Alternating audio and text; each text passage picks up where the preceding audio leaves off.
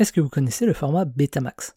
C'était une cassette vidéo créée par Sony et concurrente de la VHS. Techniquement, c'était bien meilleur que la VHS justement. Et pourtant, c'est ce format qui a été adopté. Est-ce que vous connaissez le Laserdisc? C'est un format vidéo créé par Philips et concurrent du DVD. Techniquement, c'était bien meilleur que le DVD. Et pourtant, c'est encore le DVD qui a été adopté. Est-ce que vous connaissez la Game Gear? C'était une console portable concurrente de la Game Boy. Techniquement, c'était bien meilleur que la Game Boy. Et pourtant, encore une fois, c'est la Game Boy qui a été le plus vendue dans le monde. Vouloir être le meilleur, ça sert pas toujours. Non seulement parce qu'il y a toujours meilleur que soi, mais surtout parce que ça ne nous assure pas la réussite. On a une vision binaire, voire enfantine du monde. On pense qu'être le meilleur suffit à réussir.